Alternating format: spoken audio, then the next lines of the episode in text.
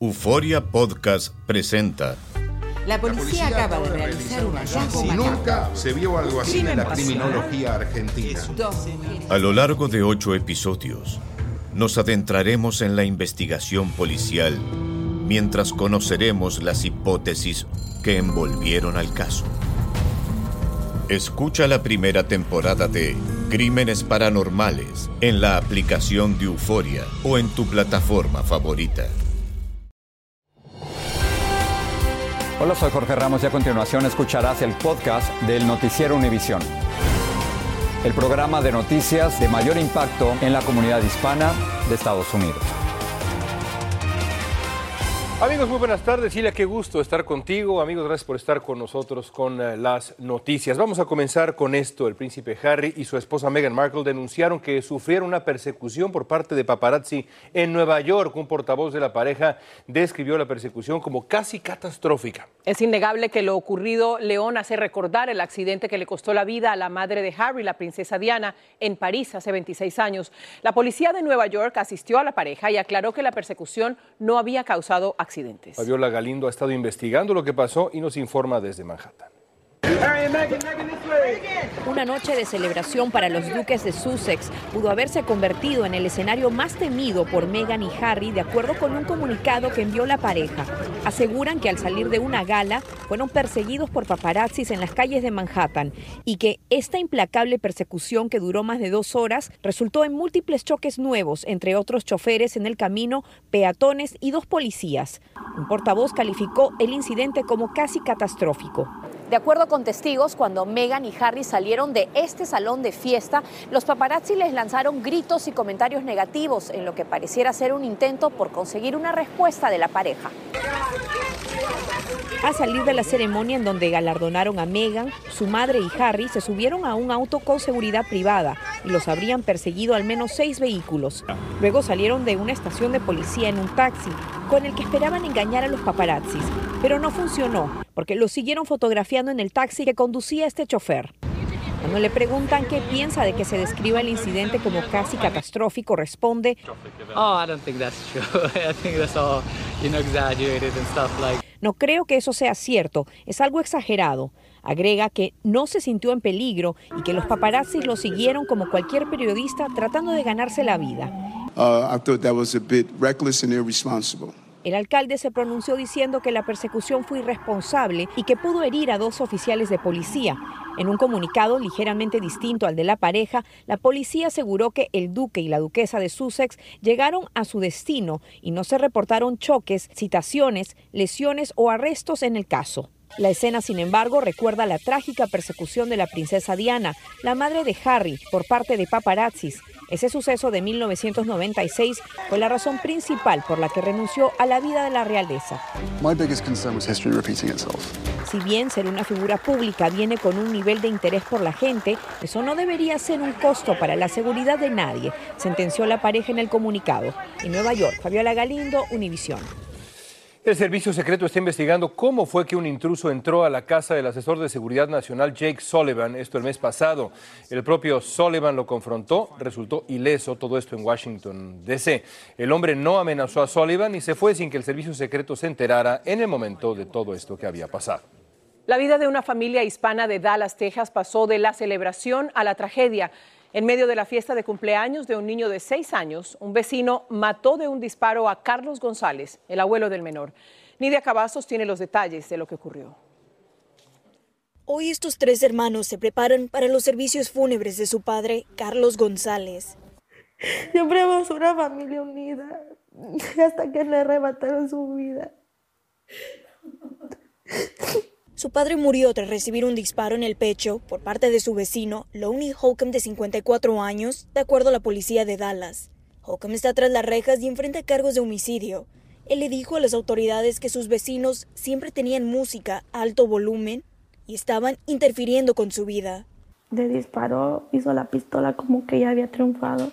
La familia relata que el domingo estaban en casa celebrando el cumpleaños del nieto de González. De acuerdo a los documentos del arresto, el hijo de González llegó a la casa en su camioneta con música alta y el vecino disparó contra él en múltiples ocasiones con una pistola de aire comprimido. Esto provocó que la familia saliera. El cuestionar al vecino resultó en un altercado físico entre los familiares y Holcomb. Entonces el señor tenía golpeando a mi papá y yo los tiré, yo lo jalé al señor. Le dije que lo dejara.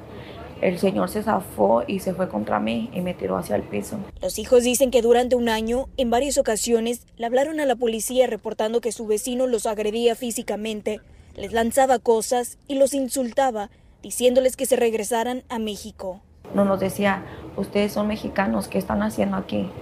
Que nosotros nos pretendíamos aquí. Entre el temor que tienen de ver a su vecino presentarse en casa nuevamente, pues se sostienen de cada uno y honran la memoria de su padre. Era muy buena persona, era muy alegre, le gustaba la música, le gustaba pasearse. La familia González hoy está pidiendo justicia, no solamente por lo que sucedió, sino también para proteger a los demás integrantes de la familia, ya que temen que el acusado salga bajo fianza, regrese a la casa y nuevamente los vuelva a amenazar. Desde Dallas, Texas, Nidia Cavazos, Univisión. Un niño de cuatro años le disparó e hirió de forma accidental a su hermanito de un año. El incidente ocurrió en un suburbio de Houston, en Texas. La oficina del alguacil dice que la investigación preliminar revela que el niño de cuatro años encontró la pistola y la disparó sin intención de hacerle daño a su hermanito. Se espera que el pequeño pueda recuperarse de las heridas. Ahora vamos a San Francisco, donde la muerte de un presunto ladrón a manos de un guardia de seguridad está causando gran polémica. El guardia dice que le disparó al hombre porque asaltó una tienda y pretendía agredir con un cuchillo. Familiares del hombre que murió aseguran que el guardia usó fuerza excesiva. Hoy la Fiscalía de San Francisco tomó una decisión en el caso. Vilma Tarazona.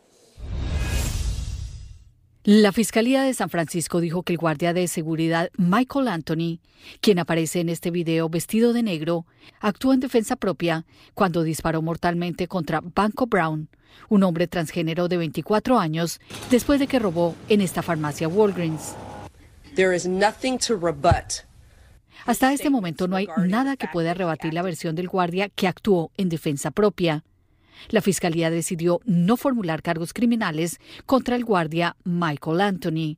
Anthony explicó en su interrogatorio que Banco Brown salió con mercancía robada y él trató de detenerlo.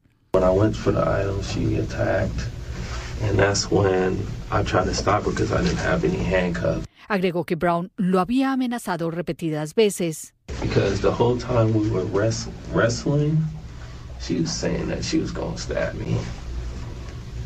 And that's what really put the fear in my heart. Like, okay, if I let her go, she might just try to stab me. So that's when I drew my gun out. El guardia reiteró que actuó en defensa propia. By that reaction, by her turning around and advancing towards me, that's when I lifted it and then shot once. Así reaccionó cuando le dijeron que Brown falleció en el hospital.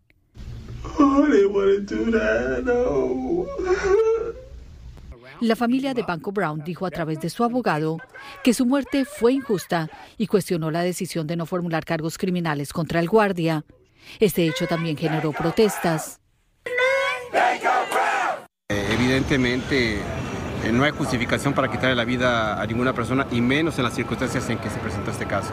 Es difícil porque nadie tiene derecho a quitarle la vida a otra persona, pero también tenemos que tener cuidado las acciones de nosotros.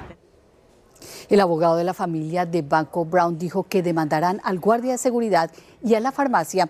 Walgreens ofreció sus condolencias a la familia de Brown. La alcaldesa de San Francisco y el jefe de policía respaldaron la decisión de la fiscalía de no formular cargos contra el guardia de seguridad. Regreso contigo, Ilia. Vilma, muchas gracias. Un jurado investigativo recomendó cinco acusaciones criminales contra Brian Koberger, el hombre acusado de asesinar a cuatro estudiantes de la Universidad de Idaho en noviembre del año pasado. Cuatro cargos son de asesinato premeditado y el otro es de allanamiento ilegal. Si lo declaran culpable, Koberger podría ser condenado a muerte. En Texas, las autoridades sanitarias sospechan que algunas personas que se operaron en Matamoros, México, han contraído una modalidad de meningitis que es causada por hongos. Parece que una investigación preliminar identificó cinco casos, uno de ellos fatal. Luis Mejid nos dice cómo se dispararon las alarmas de las autoridades. Hola, buenos días. Venimos de las autoridades. Autoridades de salud mexicanas clausuraron dos clínicas fronterizas después de que cinco mujeres estadounidenses se infectaron de meningitis. Se trata de una infección por hongos y las pacientes, entre las que hubo síntomas graves y muerte, la habrían contraído cuando les inyectaron anestesia para una operación. ¿Cuán peligrosa es esta infección? Sumamente. Yo llevo 37 años de ser doctor y no creo que he tenido más de una docena de estos casos y la verdad casi la mitad se mueren. Tiene una mortalidad bastante alta. La enfermedad no es contagiosa, pero los médicos temen que aparezcan nuevos casos. No cabe duda que de los cinco casos reportados, usualmente sospechamos por lo menos seis veces más. Así que se especula por lo menos 30 casos más. Por eso es importante que usted vea a su médico si tuvo una operación reciente en México y sufre de dolores de cabeza, vista borrosa y no tolera la luz. Hoy las clínicas permanecen cerradas mientras continúa la investigación y a pesar de que las infecciones habrían ocurrido en estos dos lugares, los Centros para el Control de Enfermedades en Estados Unidos advierten a todos los estadounidenses que cancelen cualquier cirugía que tengan pendiente aquí en Matamoros. Cada año muchas de estas clínicas fronterizas atraen a miles de estadounidenses prometiendo cirugías cosméticas a bajo precio pero algunos mexicanos dicen que no las usarían. No, yo, yo no, no, me, no me haría eso, no, pues me da miedo porque es peligroso. Tiene que ser un doctor bien, ¿cómo se le dice? Que, ¿Calificado? Eso, sí, calificado. Porque como dicen, lo barato sale caro y en estos casos el precio puede incluir la muerte. En Matamoros, México, Luis Mejid, Univisión. Gracias por seguir con nosotros en el podcast del Noticiero Univisión.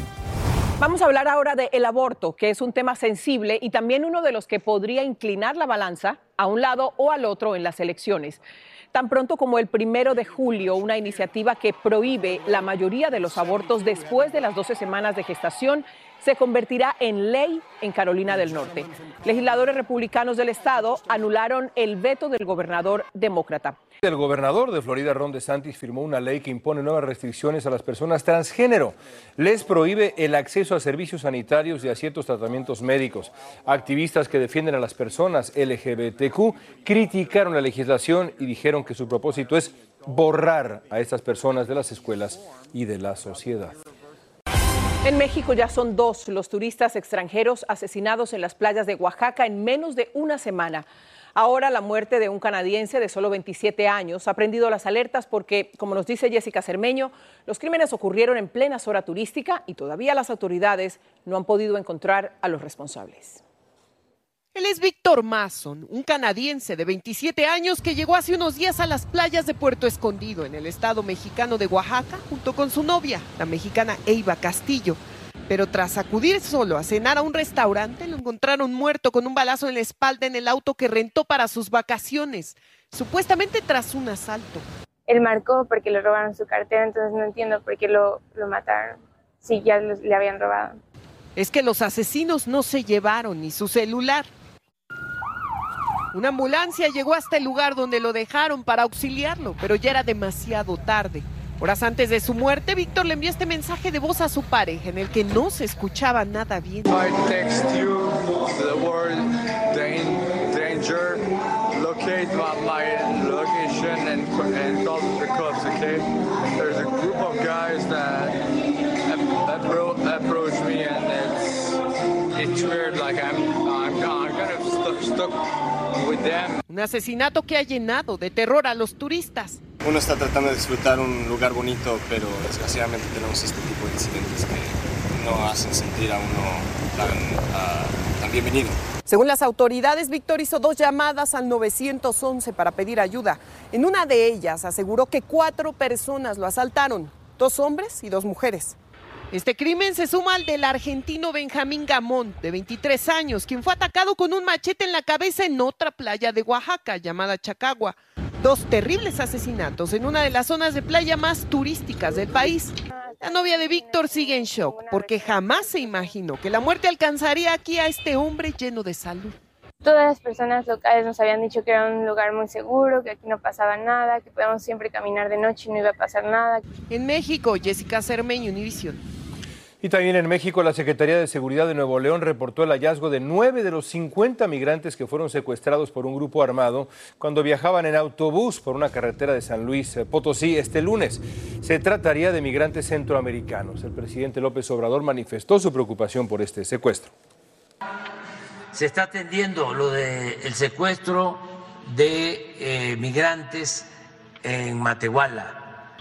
Hay un despliegue de la Guardia Nacional y esperemos este pues rescatarlos. Aparentemente los secuestradores que actuaron encapuchados y fuertemente armados están pidiendo un rescate de 1.500 dólares por cada uno de los migrantes. El presidente de Ecuador, Guillermo Lazo, disolvió hoy la Asamblea Nacional y así le puso fin a un juicio político que se le seguía con la intención de destituirlo. La medida que está contemplada en la Constitución ecuatoriana recibió el apoyo de las Fuerzas Armadas. La oposición la criticó, pero dijo que la acatará.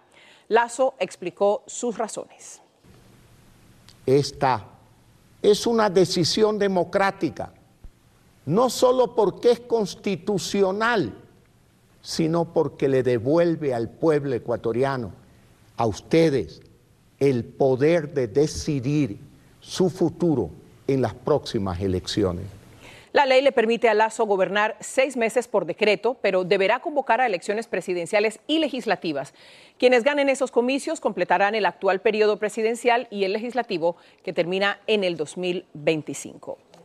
Aquí en los Estados Unidos, Danny Werfel, el jefe del Departamento de Recaudación de Impuestos o IRS, dijo que está profundamente preocupado por el hecho de que los contribuyentes afroamericanos son auditados en porcentajes superiores a los de otros grupos raciales. Dice que la disparidad es más significativa entre las personas que solicitan el crédito fiscal por ingresos del trabajo. Un estudio reveló que ciertos genes que causan una presión arterial alta y altos niveles del llamado colesterol bueno podrían estar relacionados con el Alzheimer. Los científicos no están seguros de por qué sucede, pero aconsejan dejar de fumar, dejar de beber alcohol y, claro, dejar también las dietas no saludables que aumentan los riesgos de Alzheimer. El estudio se publicó en la revista JAMA Network Open y los restos del Titanic fueron vistos en su totalidad por primera vez como parte de lo que los investigadores afirman es el mayor proyecto de escaneo submarino de la historia.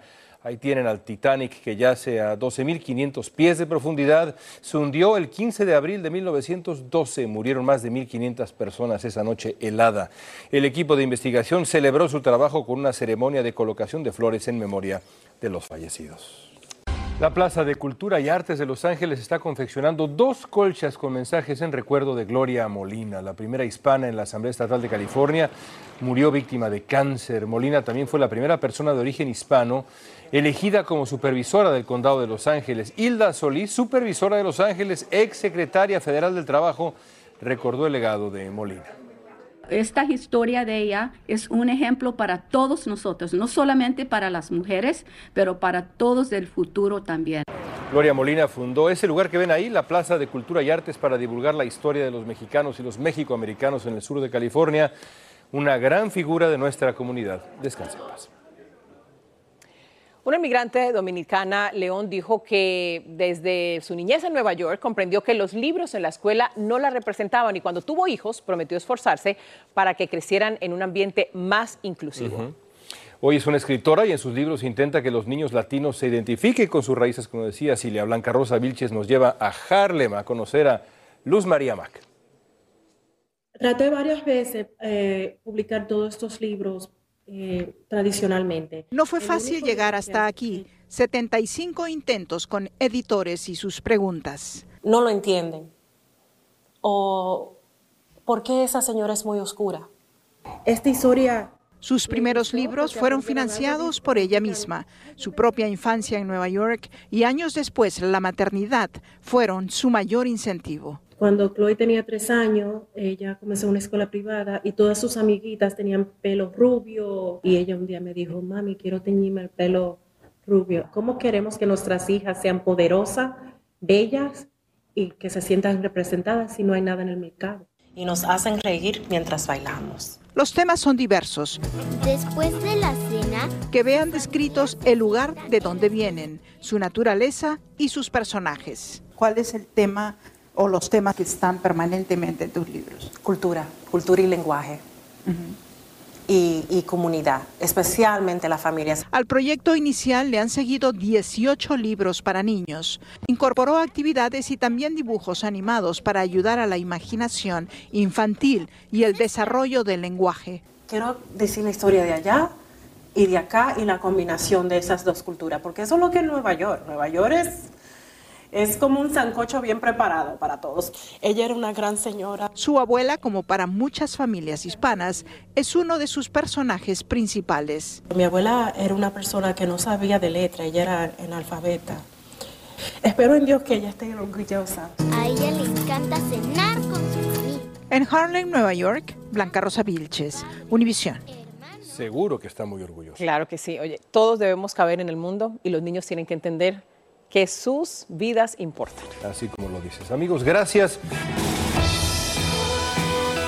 Así termina el episodio de hoy del podcast del Noticiero Univisión. Como siempre, gracias por escucharnos.